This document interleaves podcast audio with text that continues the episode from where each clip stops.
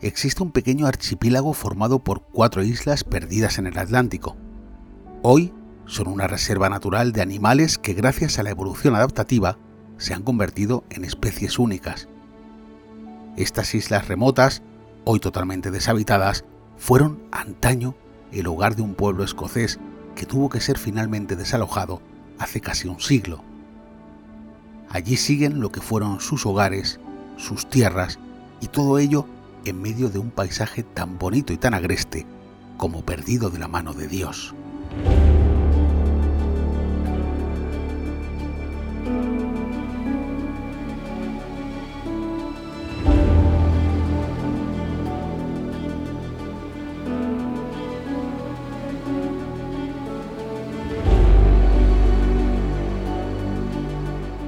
Bienvenidos a un nuevo episodio de Escocia sin Límites, vuestro podcast si queréis conocer, venir o volver a estas tierras, porque Escocia es así, Escocia te atrapa.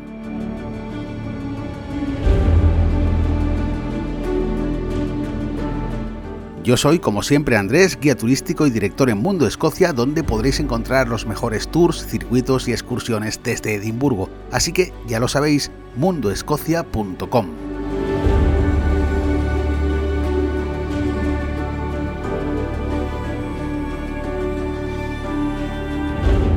Muchas veces en los episodios históricos, cuando viajamos en el tiempo a través del podcast y vamos siglos y siglos atrás, yo creo que analizamos las cosas que ocurrían en Escocia y nos sentimos como fascinados.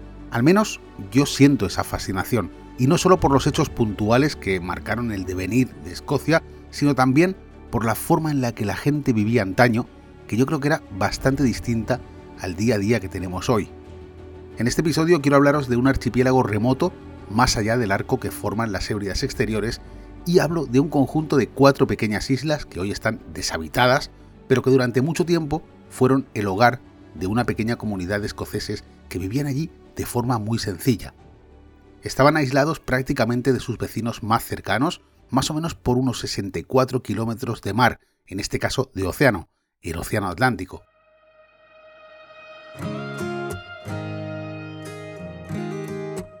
Cuando hablamos de San Quilda no nos referimos a una única isla, sino a un conjunto de ellas y también a una serie de estacas que salen del océano y tienen una altura de más de 150 metros.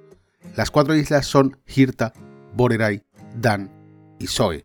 Todas ellas son de origen volcánico y ocupan una extensión relativamente pequeña de unas 840 hectáreas.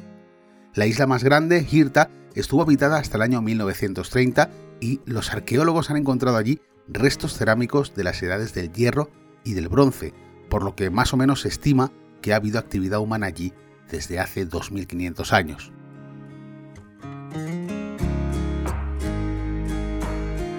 Si hay alguien escuchando este episodio que tenga pensado ir a San Quilda, ya se habrá dado cuenta de que no hay mucha información disponible en Internet y ya si la búsqueda es en español, pues mucho menos.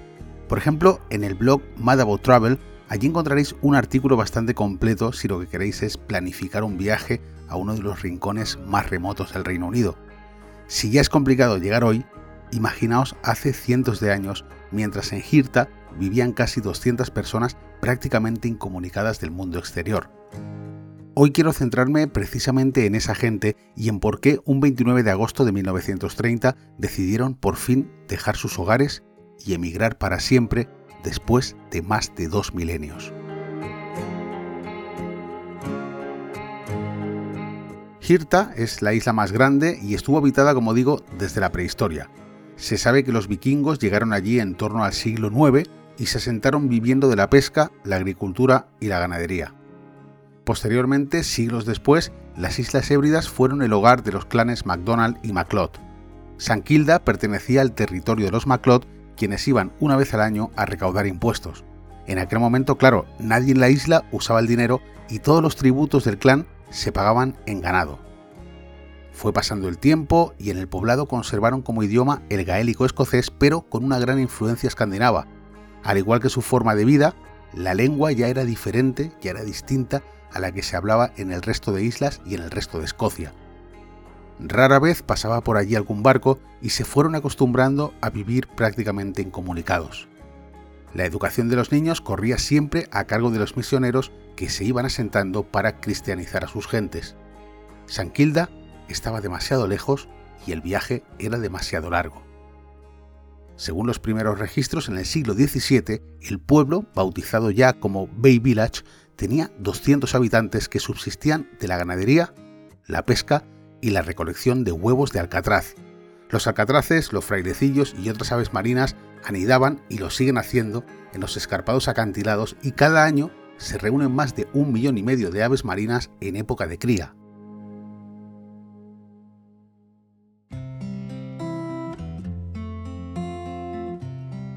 A finales del siglo XVII, la Royal Society decide ya por fin documentar la forma de vida de las hébridas exteriores. Para ello decidió financiar una expedición y envió a un joven escritor que quizá no sea muy conocido a nivel internacional, pero que marcó un antes y un después sobre lo que el mundo conocía sobre esa parte del Atlántico. El elegido fue Martin Martin, nacido en la isla de Skye y graduado en la Universidad de Edimburgo en 1681. Martin emprendió su viaje en mayo de 1697 y recorrió todas las Hébridas hasta llegar a San Quilda. Trazó el primer mapa del archipiélago y vivió en el pueblo durante más de un mes en el que fue acogido como un habitante más. Quedó realmente sorprendido con la cantidad de aves que anidaban en los acantilados y con las costumbres y el día a día de las gentes que poco tenían que ver con otros poblados de las Hébridas documentó todo lo que allí vivió en su obra Descripción de las Islas Occidentales de Escocia. Este libro destaca por la cantidad de información detallada que ofrece sobre San Kilda, sobre la vida allí en aquel momento, pero también sobre el resto de islas que conforman las Hébridas exteriores. Entre las muchas observaciones que escribió, me llama poderosamente la atención el sistema de recolección de huevos, un hombre se ataba una cuerda a la cintura mientras otros dos sujetaban su peso desde el borde del acantilado. El primero descendía haciendo rappel con una cesta colgada al cuello y con ambas manos iba recogiendo los huevos de todos los nidos.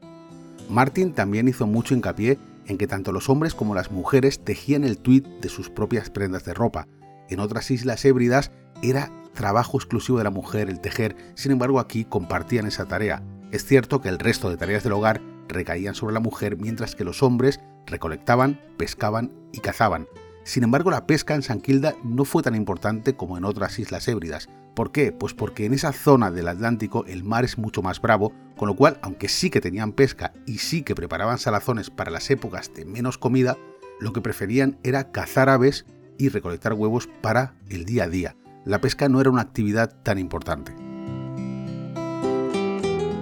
Como veis, la obra de Martin es muy completa para aquella época y tiene también descripciones de animales y plantas autóctonos que no se encuentran en ningún otro lugar del mundo, como por ejemplo la oveja de Suai, que es una de las primeras ovejas domesticadas que solo se encuentra allí, o por ejemplo el ratón de San Quilda, que es otra especie de roedor exclusivo de este archipiélago. Este libro con todas sus notas se puede encontrar fácilmente en Internet y debido a que ya ha pasado tanto, tanto tiempo, carece de derechos de autor, por lo que si os interesa, ya sabéis, descripción de las islas occidentales de Escocia. Seguramente lo encontraréis como Description of the Western Islands of Scotland de Martin Martin. Pasan los años y mientras el mundo avanza con la revolución industrial, San Kilda continúa en su burbuja temporal. A mediados del siglo XIX quedan 112 habitantes en Bay Village y siguen con la misma forma de vida que dos siglos atrás. Algunos han emigrado a Australia financiados por el gobierno en busca de una vida mejor y los que quedan siguen aferrados a sus costumbres. Hay registros escritos que establecen que el reverendo Neil Mackenzie tomó la iniciativa para hacer algunas mejoras en las casas del pueblo en la década de 1830. Poco después de estas reformas, un huracán destruye buena parte del pueblo y el gobierno ya decide tomar cartas en el asunto se construyen 16 black houses, las casas típicas de las Highlands, para dar cobijo a todos los habitantes que quedan en el pueblo. Los restos de estas casas son los que hoy se pueden ver cuando alguien visita la isla de Girta. Finalmente, en 1872, desde Edimburgo se toma la decisión de construir la primera y única escuela de Bay Village. Se envía a un profesor y a una enfermera para residir allí de forma permanente. A partir de este momento podemos decir que los niños de San Kilda tendrían la misma escolarización básica que cualquier otro niño en cualquier otra isla vecina y evidentemente las emergencias médicas podrían ser atendidas a falta de un médico por una enfermera cualificada. Si hay un salto en la calidad de vida de San Quilda, podemos decir que es precisamente en este momento, a finales del siglo XIX. También es en esta época cuando San Quilda empieza a popularizarse en la prensa de toda Europa. El pueblo cada vez tenía menos habitantes ya que muchos de los jóvenes decidían emigrar en busca de una vida mejor. Los que se quedaban, generalmente sus familias, necesitaban un sistema de correo que en aquel momento no era efectivo en lugares tan remotos, y los pocos barcos que además llegaban no eran suficientes para traer y para llevar todas esas cartas. Por eso, los habitantes de Bay Village comenzaron con la tradición de los mailboats o los pequeños barquitos de correos. ¿Qué es esto? Bueno, pues escribían las cartas y las metían en un recipiente hermético, generalmente una lata de conservas vacía, luego la sellaban con alquitrán y luego esa lata iba atada a la piel de una oveja sellada y rellena de aire, o también podría ser cualquier otro objeto que flotase en el agua. Las cartas se echaban al mar con la esperanza de que alguien las encontrase y las enviase a su destino final. Aunque esto parezca una idea descabellada, os digo que 6 de cada 10 cartas llegaban a la costa de Noruega y luego llegaban a su destinatario. Otras cartas quizá no llegaban a Noruega, pero aparecían en Reino Unido o aparecían en las islas Shetland o en otras hébridas. Al final, el objetivo era el mismo, que la carta llegase a su destinatario. Este sistema de comunicación hizo famosa a esta comunidad en el norte de Europa y todo el mundo en las playas de Noruega se fijaba por si encontraba algún mailbot para poder reenviarlo a su destino. Los barquitos correo de San Quilda se hicieron tan populares que los primeros turistas, a principios del siglo XX, echaban una carta al mar como parte de su experiencia en el poblado. Luego llegó la Primera Guerra Mundial y la población siguió cayendo. Algunos hombres fueron llamados a filas y el pueblo se quedó con menos de 60 habitantes. Durante la guerra, como era habitual en otras islas, la Royal Navy instauró una pequeña base en Irta. Esto sirvió dentro de lo malo para que llegase correo y suministros también para los civiles. Durante el conflicto, la isla fue atacada en una ocasión por un submarino alemán que causó daños tanto en la base militar como en algunas de las viviendas del pueblo. Finalmente la guerra terminó, pero llegó el hambre en forma de malas cosechas y falta de aprovisionamiento. También llegaron las enfermedades como la gripe española. En 1929 solo quedaban 36 habitantes. Janice Berkeley y Dougal Munro eran en aquel momento la enfermera y el maestro del pueblo. El 10 de mayo de 1930 reunieron a los 13 hombres, 10 mujeres y 13 niños y les propusieron la opción de escribir al gobierno solicitando un traslado definitivo a la parte escocesa de Gran Bretaña. Todos estuvieron de acuerdo.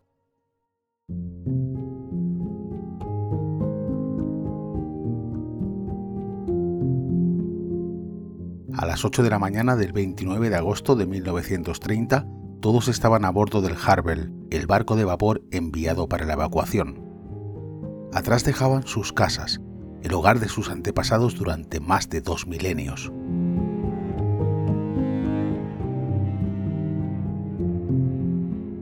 Entre esos 36 nativos de Hirta había una niña de 8 años que miraba desde popa cómo su casa se convertía en una pequeña mancha en el horizonte. Esa niña, Rachel Johnson, moriría en 2016 a la edad de 93 años, siendo la última persona en nacer en San Quilda.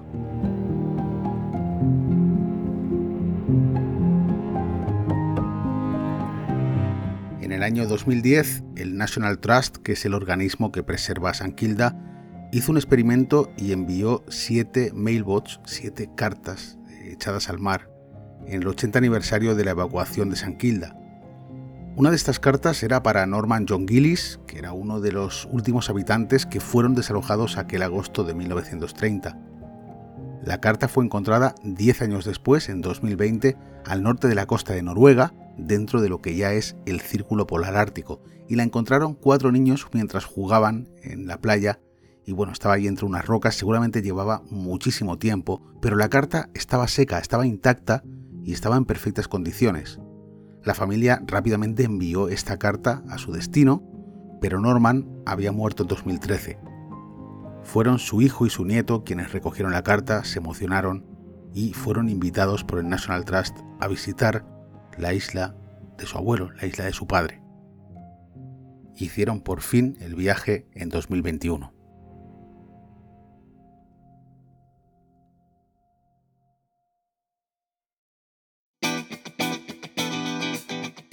El archipiélago de San Quilda es Patrimonio de la Humanidad por la UNESCO por partida doble. En 1986 fue declarado Patrimonio Natural y en 2005 Patrimonio Cultural.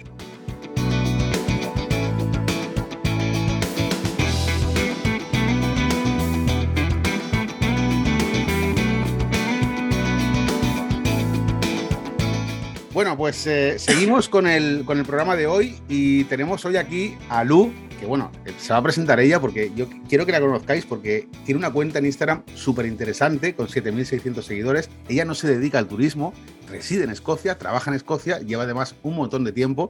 Lu, ¿qué tal? ¿Cómo estás? Hola, ¿cómo andas, Andrés? ¿Todo bien? Todo bien, todo bien. Ya tenía ganas de tenerte aquí porque siempre coincidimos en los sitios, pero nunca nos hemos visto. Yo veo tus fotos en eh. Instagram y a lo mejor estás en Sky, yo también estoy en Sky y resulta que, estamos casi en el mismo sitio. Y digo, pues, ¿cómo puede ser esto si, si estábamos al lado? Sí, e, es increíble. Yo hoy pensaba eso. Es increíble porque nos pasó varias veces ya que o vos te estás yendo y yo llego o a la, o a la inversa, pero sí, es, es, es increíble. La próxima vez que me vaya a Sky te aviso, a ver si vos de casualidad también estás ahí. Digo Sky, pero creo que nos pasó también en Inverness y nos pasó en Glasgow. Sí. En varios sitios ha pasado esto, ¿no? Y bueno, al final, eh, pues quería un poco aportar esta visión tuya de alguien que vive en Escocia, que trabaja en Escocia, pero que no se dedica al turismo, pero sí que le gusta salir a ver cosas, ¿no? Y eso es un punto de vista que me parece muy interesante. Entonces, el episodio de hoy, como sabes, es de San Quilda. Tú has estado allí, has disfrutado de, ya no solo de San Quilda, sino también de las seguridades exteriores. Y quería tu valoración, pero antes, cuéntanos un poco quién eres y a qué te dedicas. Bueno, sí, yo soy Luciana, todo el mundo me dice Lu, y vivo acá en Escocia hace casi 15 años. Eh, como bien decís, no tengo absolutamente nada que ver con el turismo. Soy ingeniera en sistemas, o sea, nada más lejos. Y terminé en Escocia porque mm, a través de mi trabajo conocí a un escocés en Estados Unidos, coincidimos ahí un mes, los dos trabajábamos en la misma empresa. Y bueno, eh, el amor, el amor, y, y terminé acá en el 2007 y me enamoré de Escocia desde el momento cero. Eh, yo ya siempre tuve fascinación con Escocia desde, desde que era muy chica y al llegar acá fue confirmar todo lo que siempre había soñado y con lo que había fantaseado. Y bueno, de acá no me voy más. Acá planté bandera, eh, vivo en Edimburgo, tampoco me imagino viviendo en otro lado que, que, no sea en Edimburgo de Escocia, aunque bueno, nunca digas nunca, pero, pero por ahora estoy acá y estoy chocha. Oye, 15 eh, años ya, se dice pronto, ¿eh? ¿Eh? sí, parece mentira, volaron. La realidad es que miro para atrás y, volaron. Y, creo que también eh, mi apreciación de, Escocia cambió muchísimo en, estos años. Cambié de tipo de, bueno, lo que vos hablabas de la cuenta de Instagram y que yo quizás muestro algo que sale un poco de lo que es el turismo tradicional. Y eso yo creo que también cambió con los años. a mí me gusta salir de lo que es lo típico y, este, y, exploro y muestro cosas que quizás son, son más exploradas por gente local. No todo, hay cosas que también son las turísticas típicas, pero empecé a descubrir cosas que de repente en los primeros años no, como por ejemplo, eh, a mí me encanta el trekking. Entonces, muchas de las cosas que yo subo tienen que ver con montañas, que obviamente no es para todos los gustos, eh, pero mucha de la gente que, que, me sigue, que le gusta lo que, lo que muestro, es por eso, es porque es montañas, montañas y, y más montañas. ¿De qué parte de Argentina eres? Yo soy de Buenos Aires, pero tengo un acento medio raro porque viví muchos años en Uruguay, entonces este, eso le confunde, confunde a mucha gente. Em, así que sí, soy de Buenos Aires de capital. ¿Y qué diferencia hay entre la cultura, por ejemplo, argentina o uruguaya a, por ejemplo, la escocesa? ¿no? Según tu percepción, ¿eh? porque cada persona que le preguntas aquí, eh, lógicamente, pues tiene una valoración diferente, pero para ti, ¿qué fue lo que más te llamó la atención? Uf, hay, hay como, ah, es difícil pensarlo ahora porque obviamente hace 15 años que me vine, entonces ahora todo me resulta natural. Pero en cuanto a cosas culturales, algunas de las cosas que más me llamaron la atención y más me gustaron también es la apertura que tiene la gente. ¿Qué quiero decir con esto? Nosotros en, en, Argentina o en Uruguay, para el caso es lo mismo, tenemos amistades que son muy fuertes. Yo creo que en España también es bastante similar el tema latino y, las amistades vos te abrís y realmente eh, formas vínculos muy fuertes. Eh, sin embargo, yo creo que por lo menos allá no somos tan abiertos con gente que no conocemos. Y a vos te debe haber pasado que vas acá a cualquier pub y terminás hablando con gente que nunca viste en tu vida y quizás nunca más lo, lo vas a volver a ver. Esa, esa, esa cosa de que del contacto y el diálogo con gente que no conoces y con extraños, eso a mí de acá me encanta. Este, la gente siempre es como muy amable, también muy dispuesta a ayudarte. Y, yo he tenido conversaciones eh, con gente que nunca en la vida vi, mucho se da en la montaña también, que me parecen impresionantes. Y yo eso ya no lo tenía. Es como que la gente se queda dentro de su círculo y, y queda medio en eso. Sí lo que quizás es cierto es que acá lo que veo es que muchos de los vínculos no son tan fuertes. O sea, eh, para muchas de, la gente que está en pareja con alguien británico, el tema del diálogo a veces es, más complicado, es como que a ellos les cuesta un poco abrirse. Eh, entonces es como ¿no? las dos caras de, la misma moneda. Por un lado son más abiertos con gente que no conocen, pero por otro lado les cuesta eh, abrirse en, algunas de las relaciones. Después, por lo demás, yo creo que ya estoy tan acostumbrada a todo que, que no, no sabría decirte eh, cosas que me hayan llamado la atención. Seguramente en ese momento sí, em, pero ahora ya las naturalicé todas. Bueno, eh, yo estoy de acuerdo con lo que comentas. ¿eh? Es, muy fácil entablar una conversación superficial con alguien, pero después a la hora de, hacer un vínculo más fuerte les cuesta más, es verdad. Confían menos en, la gente, pero entre ellos también. Es decir, es una cosa que lo tienen, lo tienen ellos ahí. Quiero cambiar de tema porque, porque lo que yo quería hablar contigo no era todo. lo que yo quería hablar contigo era sobre tus vivencias en Escocia, sobre cuando coges y dices, me voy a hacer un trekking, por ejemplo, a Sky, o me voy a hacer un trekking a las seguridades exteriores. Ahí es donde quiero entrar, ¿no? Eh, primero, San Kilda, que es el episodio de hoy, ¿vale? Yo sé que tú has estado allí y quiero que me des tu opinión de primero, ¿cómo se te ocurre ir al extremo más occidental de, Reino Unido? Porque es la parte más occidental de Reino Unido. Y, decir, quiero ir allí para ver lo que hay, ¿no? O sea, o ya sabes lo que te vas a encontrar cuando vas. Para, cómo surge esa idea de viaje? Mira, la primera vez, eh, un poco que sabía y un poco que no sabía. Eh, la primera vez que escuché hablar de, San Quilda fue cuando me mudé acá, eh, así que fue tipo 2007 y me pareció espectacular. Me pareció espectacular, uno, el hecho de que fuera el, como el archipiélago más remoto, más remoto, más remoto. A mí esas, esas cosas que son diferentes, que salen un poco de lo común, como te decía al principio, ya me atrapó de entrada. Eh, después, también los paisajes. Eh, yo no he ido a las islas Faroe, o no saben cómo se pronuncian, pero me las imaginaba como muy similar a lo que es San Kilda y viceversa. Eh, los paisajes esos increíbles, a mí, a mí me atrapa muchísimo lo que, son, lo que es la naturaleza y los paisajes, todo lo que es montañas y eso. Por ejemplo, San Kilda es muy conocido por, por lo que son todos los distintos tipos de aves, yo reconozco, espero que nadie me mate, pero a mí eso no es algo, me parecen espectaculares, pero no es lo que más me llama la atención. Pero principalmente fue eso, cuando escuché hablar de estas islas remotas, eh, vi los paisajes, yo dije, yo tengo que ir. Eh, es un lugar que no va tanta gente, eso también me atraía, que no iba a ver, que, que, apareces en el lugar y tenés 18 millones de turistas sacando fotos, siguiendo el paraguas, no sé cómo decirte, como que era algo un poco distinto y que salía de lo típico. Recién este año pude ir porque, bueno, como ya hemos hablado, no es fácil llegar. Eh, hay, hay, dos formas, una es saliendo de, de, Harris, de la isla de Harris, y la otra es desde Sky. Creo que desde Sky es un viaje larguísimo, yo ese no lo hice, pero bueno, requiere una planificación importante. Eh, ir ya a las islas, eh, a las Outer Hebrides, ya es un tema. Eh, bueno, vos fuiste este año, que justo también nos cruzamos ahí. Sí, sí, pero ya nomás ir a las islas es un tema, porque tenés que llegar hasta Sky primero. Bueno, hay un, un par de opciones para llegar. Eh, las islas dependes del clima, que los ferries, eh, hay un montón de cosas.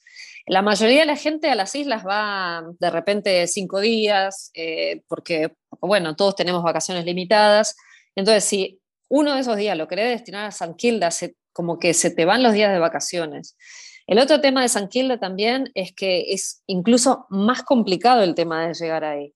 Una de las cosas que mucha gente, yo leí un montón de información, una de las cosas que mucha gente aconseja es, bueno, tratar de tener un margen de, dos días, dos, tres días. De hecho, el ferry, cuando, cuando lo contratas, corrígeme si me equivoco, ¿eh? te, piden dos días de, margen. Si el primer día no puedes salir por un tema de, mal tiempo, poder salir el segundo. ¿no? Entonces tú tienes que reservar dos días cuando solo viajas uno. Sí, así es, este, exactamente. Y de hecho, yo creo que había reservado un miércoles y terminó saliendo, no sé si dos o tres días más tarde. Yo elegí, yo cuando, cuando fui a las, eh, a las Outer Hebrides, yo estaba entre dos trabajos, entonces tenía todo el tiempo del mundo. Yo el recorrido que hice fueron tres semanas y pico, partiendo desde, desde Lewis hasta bajando todo, fui bajando, bajando hasta Barra. Entonces, yo estaba en Lewis y Harris, estuve como 10 noches. Entonces tenía mucha cintura. Yo reservé y le dije a lo de la compañía, mira, tengo estos 10 días, meteme en algún ferry, por favor, te lo pido. Fue más o menos así. Eh, pero bueno, también los ferries tienen eh, capacidad muy limitada, son creo que 12 personas. Es, sí, es todo, todo una logística bastante importante. Tuve suerte con el tema del clima. El fer, que ni siquiera es un ferry, es un barco chiquito que se mueve muchísimo. O sea, la gente que sufre de mareos y eso, eh, complicado. En, mi, en, este, en, mi, en, el, en el viaje que yo hice hubo mucha gente que se sintió mal. Yo me mandé una pastilla de estas de, para, para mareos en el mar y me dormí una siesta, nunca me enteré de nada. Pero bueno, nada, es un, es un viaje de como dos horas y media y para mí fue cumplir un sueño. O sea, eh, eh, fue realmente, y lo que era increíble es hablando con la gente, con toda la gente que estaba en el barco, era como que todo el mundo estaba ahí y, y, para todo el mundo era un sueño. Y lo que era muy loco es que muchos de nosotros, cuando comentamos a amigos, que íbamos a San Quilda, mucha gente ni idea de lo que le estábamos hablando, incluso gente que vive acá en Escocia. ¿San quién? Era tipo, ni idea de lo que me estás hablando. Así que fue muy especial el tema de poder compartir con otra gente. A mí me pasó con un chico que, que yo conozco a través de trekking, él es escocés y bueno, nada. Y él se emocionó con mis historias, y eso que no entendía nada, porque eran en español, no sé si yo le puse subtítulos en inglés, pero él me dijo, se me puso la piel de gallina de ver las historias y verte en ese lugar, porque él sueña con ir también, también es un chico que le encanta todo lo que es remoto y con mucha historia y no sé qué. Pero en general la gente era tipo, ¿qué? ¿A dónde vas? bueno, por suerte, yo tuve mucha suerte con el, con el tema del clima, porque la verdad, eh, yo estuve en mayo en las South Hebrides y tuve pésimo clima, fue como un horror. Así que agradezco haber podido llegar a la isla. Yo, la verdad es que es, un, es, una experiencia, tiene que ser una experiencia enorme, pero es verdad que no vas a encontrar turistas allí por la dificultad que tiene para, para poder cuadrar unas fechas, ¿no? Cuando, por ejemplo, a mí no se me ocurriría nunca eh, organizar un circuito o un tour guiado allí, a no ser que fuese privado y la gente supiese de antemano las condiciones. Es decir, hay que reservar dos días, es posible que reservando dos días no podamos ir, que es lo que me pasó a mí. Entonces, muchas veces piensas, bueno, reservo dos días y si no voy el primero, voy el segundo, pero es que hay veces que te quedas sin ir y, evidentemente te devuelven el dinero, pero eh, te quedas sin cumplir ese sueño, ¿no? Y por eso no puedes comprometerte nunca, ni siquiera con un amigo que viene y dice quiero ir, nunca puedes comprometerte, pero la pregunta del millón es, ¿tú vas a volver? Sí, sí. Yo quiero volver, este, Mira, porque me, quedó un pendiente en la isla. Eh, mi, mi, plan original, una cosa que, este, bueno, yo una cosa que no sabía es que había gente viviendo en la isla, que en realidad bastante ingenua de mi parte, yo no quiero ni pensar lo que es estar ahí en invierno. Con razón la isla eh, fue evacuada porque realmente debe ser mega inhóspito. Todo, llegar ahí, todo, es, es realmente, es, este, yo en invierno ahí no, no, no, no, no pongo un dedo yo me quedé con ganas eh, de subir, o sea, la isla puedes explorar un poco todo lo que es el pueblo, lo que es, eh, hay un montón de casas, bueno, después está lleno de, las, de los black houses y todo lo que son las construcciones que tienen eh, muchísimos años. Es, es, muy impresionante caminar por ahí, ¿no? A mí esas cosas me, movilizan un montón, el pensar en la, la, vida de la gente ahí y todo eso, pero también desde el punto de vista de, de la naturaleza, los paisajes son una locura. Eh, los, los bueno, están los acantilados más altos del Reino Unido ahí y realmente es, es, una locura, es un espectáculo a los ojos. Y lo que me quedé con ganas fue de llegar al punto más alto.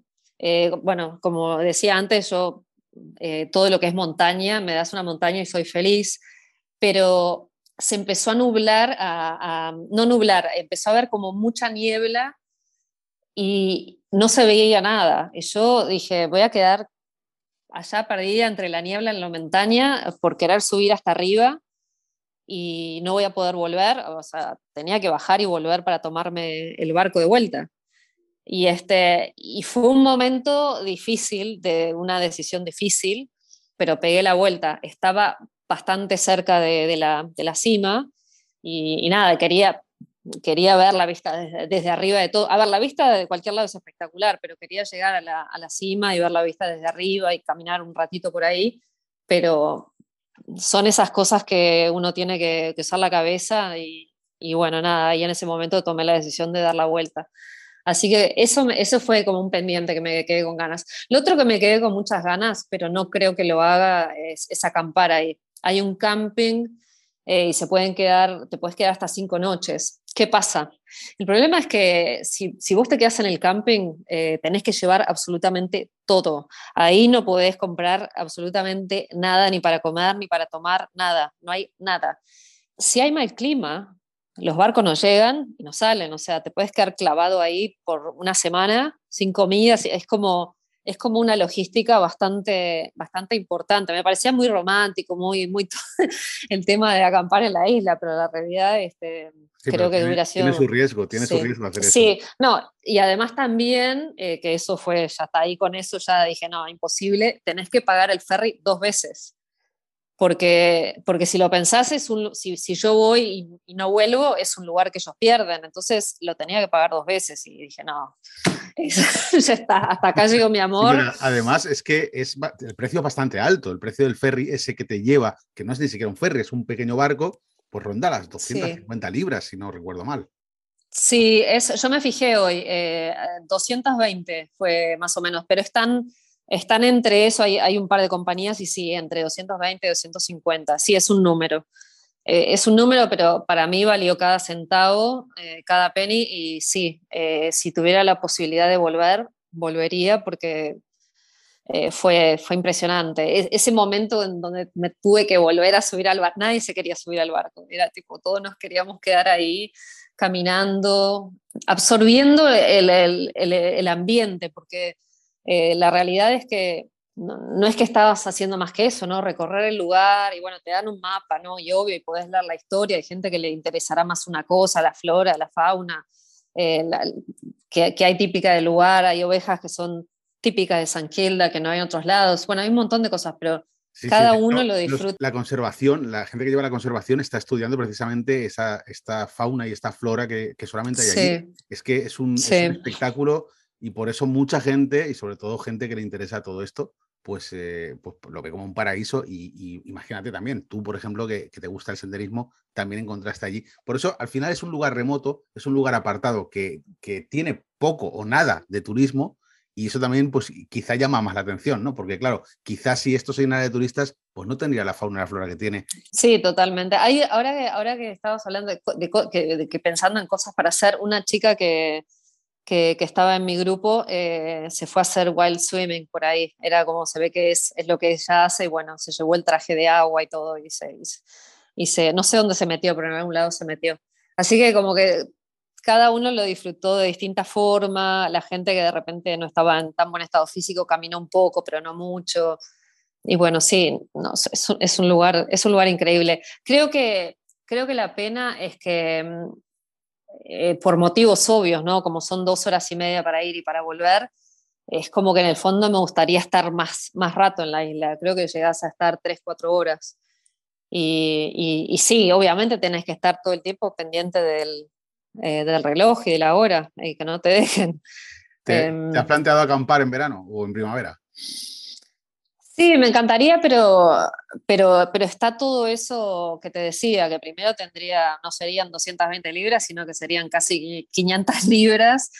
Y, bueno, y está el, el, gran riesgo de no poder volver. Eso creo que es lo que me... Si lo hubiera podido hacer en algún momento, era este año que, que no estaba trabajando, que entonces lo peor que me pasaba, quedarme clavada en la isla, bueno, sí, no podía comer, pero, pero si, si, si tenés un trabajo y tenés que volver a trabajar, ah, me quedé, me quedé tipo Castaway, Tom Hanks en la, en la isla desierta. Eh, es claro, es complicado, ¿no? Es, es, este, es re lindo, pero creo que es como complicado. Me quedo feliz con haber ido, no, no necesito acampar y complicarme la vida. Oye, Luz, desde tu visión alejada del turismo, em, vamos a olvidarnos de San Quilda por un momento y vamos a olvidarnos también de Luis and Harris. ¿vale? En las heridas exteriores, ¿qué fue lo que más te sorprendió quitando estas dos cosas? Creo que el tema justamente, eh, el, hecho, dijiste Luis y Harris, olvídate, creo que North US y South US son unas islas que no, no hay mucha información. A mí me costó muchísimo encontrar eh, información. Yo me quedé tres noches en North US y cuatro en, en South US.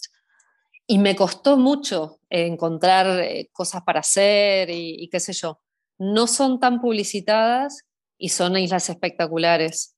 Es como que en el fondo es un crimen, ¿no? Porque todo el mundo va a Harris Lewis. Ahora, si vos me preguntás si alguien que no fue a ninguna de las islas y quiere ir, ¿a dónde le recomiendo que vayan? Y sí, le digo a Lewis y Harris por la variedad de cosas que hay en el espacio que hay. Este, seguro, o sea, eso no, no lo dudo. Pero creo que South East en particular me gustó mucho. North East también es espectacular, tiene las, unas playas que son, bueno, eso vos las viste en Lewis y Harris, eh, las playas que hay en North East son una locura, una locura, una locura. Pero mm, creo que lo que me llamó la atención fue eso, el, el que no son playas tan, no son eh, islas que son tan publicitadas, no sé si está bien dicha la palabra, no me sale en español, eh, como, como y Harris, y es una pena.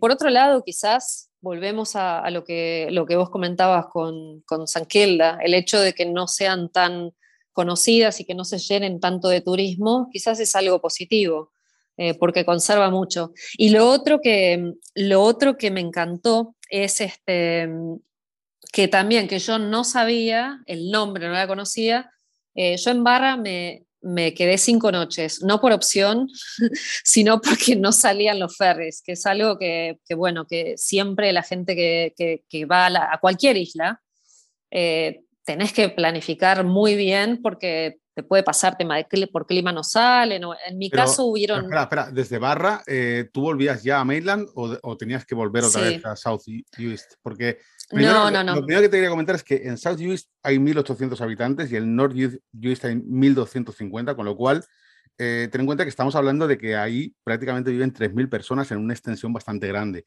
Eh, también es complicado llegar, es decir, no es tan, tan famoso como Luis and Harris, incluso, pues bueno, como otras partes de, como las Orcadas, por ejemplo, que también puedes llegar fácil. Aquí, en este caso, hay menos capacidad turística también en cuanto a bed and breakfast, etcétera, eh, es verdad que es difícil llegar y por eso también la gente piensa que a lo mejor no merece la pena.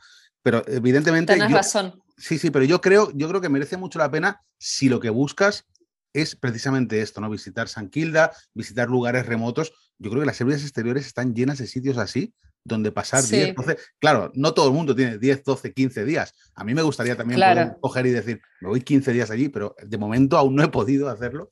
Y claro, cuando puedo es en invierno y no me voy a ir en invierno, lógicamente.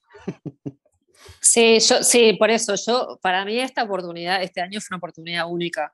Y yo hace mucho que quería ir a las islas y fue, dije, chao, ahora es ahora o nunca, porque tomarme tres semanas enteras es como muy difícil. Y mm, lo que, lo que decís tenés razón, es verdad, es difícil llegar a, North y South US. Y me hiciste acordar que, mm, porque yo, yo fui armando el itinerario medio a medida que, que estaba moviéndome de un lado para el otro, eh, mi idea era hacer mezcla de carpa, breakfast, Airbnb, toda una mezcla. La realidad es que la carpa no la pude usar nunca porque tuve mucha mala suerte con el clima.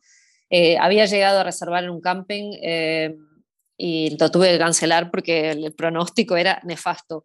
Y en South East en particular, por booking.com o Airbnb no había nada. O sea, yo dije, duermo en el auto, porque realmente, lo cual no hubiera sido ningún problema pero tuve que, empecé a encontrar, eh, a buscar eh, por Google accommodation ahí y, aparecieron páginas que nunca en la vida había escuchado, pero que eran solo de, como locales de South East. me costó, conseguí al final, tuve suerte, conseguí un cottage lindísimo, a precio relativamente accesible. Yo, yo viajo sola, entonces como que, bueno, obviamente si vos viajas de más gente, los costos eh, se abaratan, pero mm, conseguí algo bastante razonable, pero no había nada en, en, los sitios típicos, tipo Booking, Airbnb, no había nada y empecé en sitios más oscuros de, de South US y ahí empezó a aparecer cosas. Este, eso es verdad. Y, y, yendo, y Barra, por ejemplo, siguiendo la línea con lo que vos decías, claro, Barra también es más accesible porque tenés el ferry a Oban que tarda millones de horas, o también puedes volar. Eh, que eso, eso, te iba a decir, que puedes volar a Glasgow directamente. Por eso te iba, antes te he cortado para decirte esto y al final me he ido a, a, a y se me ha olvidado. Pero sí, tienes vuelo directo a, a Glasgow que evidentemente el aeropuerto de allí da miedo, ¿no? Dicen, yo no, sé, yo no lo he visto, pero dicen que da miedo. Sí, no, no sé si da miedo. Yo, yo fui a ver, eh, yo eso lo quiero hacer en algún momento. Yo estaba en el auto, así que no, no, tenía, no tenía mucha chance, pero sí fui al aeropuerto. El aeropuerto es en la playa. Y es, es muy loco. Y, y, aterriza el avión. De hecho, yo creo que bajé la cabeza para hacer algo y de pronto levanto la cabeza. El, el avión había aterrizado, me quería matar. Eh, y después lo vi despegar y también es muy loco, o sea, realmente eh, aterriza y despega en la playa. Pero una de las cosas que a mí me encantó en Barra, no era en Barra en sí, sino es otra isla chiquitita que se llama Battersea, creo que se pronuncia así, y está enfrente a Barra.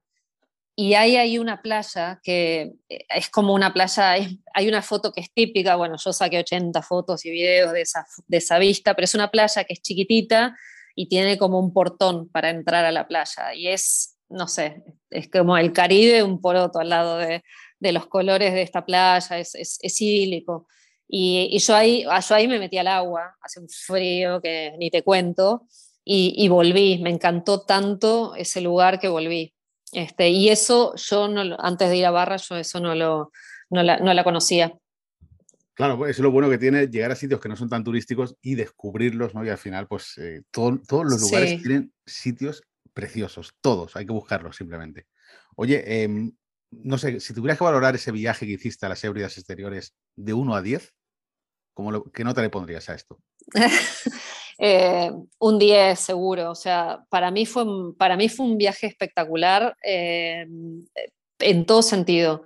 Lo, disfruté, pero muchísimo. Primero porque era algo que quería hacer hace muchísimo tiempo, recorrer las islas y, bueno, como vos ya bien sabés, no es fácil llegar, eh, todas las condiciones que se tienen que dar, los paisajes que recorrí, la gente que conocí, porque yo hablo con todo el mundo, eh, si puedo, si bien obviamente estaba todo medio limitado por, eh, situación de COVID, pero espectacular. Es, es Cualquiera de los lugares que estuve lo recomiendo ampliamente. Volvería a Lewis y Harris, eh, volvería a todos los lugares que estuve. El tema, bueno, hay tanto para conocer en Escocia que es difícil, pero, pero es, es muy, muy, muy, muy, muy recomendable. Yo sé que en el podcast tenés este, algunos sobre las islas, así que también recomiendo que, que vayan y, los escuchen. Tenés post también este, en, en tu página quien quiera venir, hay mucha información, así, así que busquen, eh, vale la pena programarlo bien, las distancias a veces son muy largas, parecen cortitas en el mapa, pero bueno, las rutas son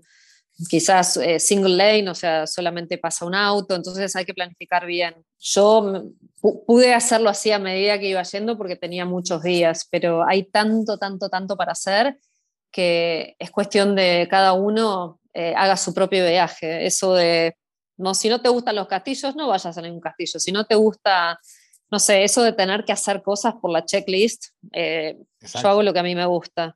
Eh, y cada uno hace su propio viaje. Así que, pero sí, recomiendo que hagan, eh, investiguen lo más que puedan para elegir, no se enloquezcan y que elijan las cosas principales que les gustaría hacer. Y bueno, y todo lo agregado, genial, pero, pero sí, eh, espectacular. Y quizás una recomendación es eh, cuanto más cerca de la época de verano que puedan, mejor, porque sobre todo por, por las playas. Las playas yo creo que en verano se, se disfrutan y aprovechan de otra manera. Este, yo no tuve mucha suerte con el clima, eh, la verdad que hacía bastante frío en, en mayo. E igual me metí al agua, pero, eh, pero creo que en los meses de julio, agosto, quizás el, el clima es un poquito mejor y, y se disfruta más. Oye, pues, ¿has pensado en dedicarte al turismo? Yo sé que te lo habrán preguntado seguro. Sí, me lo han, en, la, página, en la página me lo han preguntado un montón de veces, eh, a ver si, si no hago tú, o no sé, hace poco algo comenté, no, no me estoy dedicando a esto, y varios gente, ay, qué pena, qué pena, qué pena, pero no, no, eh, no sé, creo que, creo que no, a mí, me, a mí me gusta mucho mi trabajo, lo que hago, así que no, me veo, no me veo dejando, dejando mi carrera. Quizás por eso el tema, de, el tema de la cuenta de Instagram es, es mostrar, eh, es mostrar una Escocia un poco diferente, eso, un poco distinto del turismo. Y, ya te digo, nunca lo hice por los números, porque sé que lo que, lo que a mí me gusta le gusta quizás a un número reducido de gente. Eh, pero eso lo que ha generado son como vínculos y diálogos muy interesantes. Yo, yo hablo mucho con la gente que me sigue en Instagram y este, no sé, nunca digas nunca, pero si me preguntas hoy, eh, sería inviable por mi, por mi trabajo y tampoco sé si tengo la paciencia, te soy sincera. Este, o también me han preguntado de repente guía de montaña, pero yo no tengo, no me considero que tengo los, los skills necesarios. Sí conozco gente que hace, entonces de repente he puesto en contacto. Pero sí, eh, me, me gusta mucho, pero no, no lo veo en mi, en mis planes laborales, te diré. Seguiré con la página, compartiendo lo que me gusta y, bueno, y nada, quedará por ahí, me parece. Bueno, Lu, pues muchísimas gracias por, haber participado, por tu paciencia también en, contar las cosas despacito y explicándolo bien, porque me ha encantado hablar, contigo en el podcast. Y, yo quería pues, que le dijeras a la gente, porque estamos hablando de Instagram, pero habrá gente que a lo mejor está escuchando el podcast y dice, ¿y dónde encuentro a esta chica? ¿Dónde, dónde te encuentra en Instagram? Eh, mi cuenta, eh, menos de Escocia no tiene, mi cuenta es mi nombre eh, y es Lu, el, ¿cómo se llama el underscore? No me sale en español. La barra baja. La barra baja, sí, es Lu, la barra baja, Calcaño, que es mi apellido. Así que mm, supongo que si entran a tu podcast en la página, este, ahí va a estar escrito. mi nombre, sí. Lo voy a dejar escrito. Oye, muchísimas gracias, de verdad. A ver si la próxima vez que vayamos por ahí los dos, nos enviamos un mensaje antes, oye, voy a estar aquí, porque a lo mejor resulta que es el mismo sitio. Bueno, mira, ya te paso el aviso que eh, a fin de año voy a estar en Skype. Me voy el 31 y vuelvo el 3. Así que si estás en la vuelta, avísame y nos vemos. Voy a pasar allá. Muy bien, esta vez no será, pero, pero te aseguro que pronto sí que nos veremos, ¿vale? Si no, me acercaré. Dale. Y muchísimas gracias por la, por la invitación. Gracias a ti, de verdad. Un abrazo. Chao, hasta luego, gracias.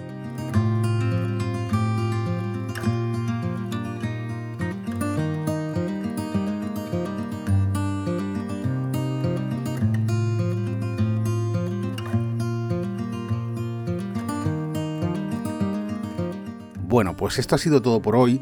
Antes de despedirme me gustaría leeros una frase que me llamó mucho la atención de Martin Martin, precisamente eh, cuando visitó la isla de Hirta y bueno, escribió la obra que después se hizo popular. Esta frase me llamó mucho la atención y quería compartirla con vosotros. Dice así: Los habitantes de San Quilda son mucho más felices que las personas del continente. Sienten la libertad verdadera, la sencillez, la cordialidad y el amor mutuo son libres de la codicia y de las consecuencias que la acompañan. Sinceramente, me parece un ejemplo fantástico de cómo con tan poco la gente que se lo propone de verdad puede ser muy, muy feliz. En fin, quería compartirlo con vosotros. Quiero también daros las gracias por seguir un episodio más ahí conmigo en Escocia sin Límites. También agradeceros las valoraciones de 5 estrellas en Google, en Evox, en todas partes, porque es que sin vosotros esto no sería posible, de verdad. Nos escuchamos en el próximo episodio. Que tengáis un buen fin de semana y un feliz año a todos.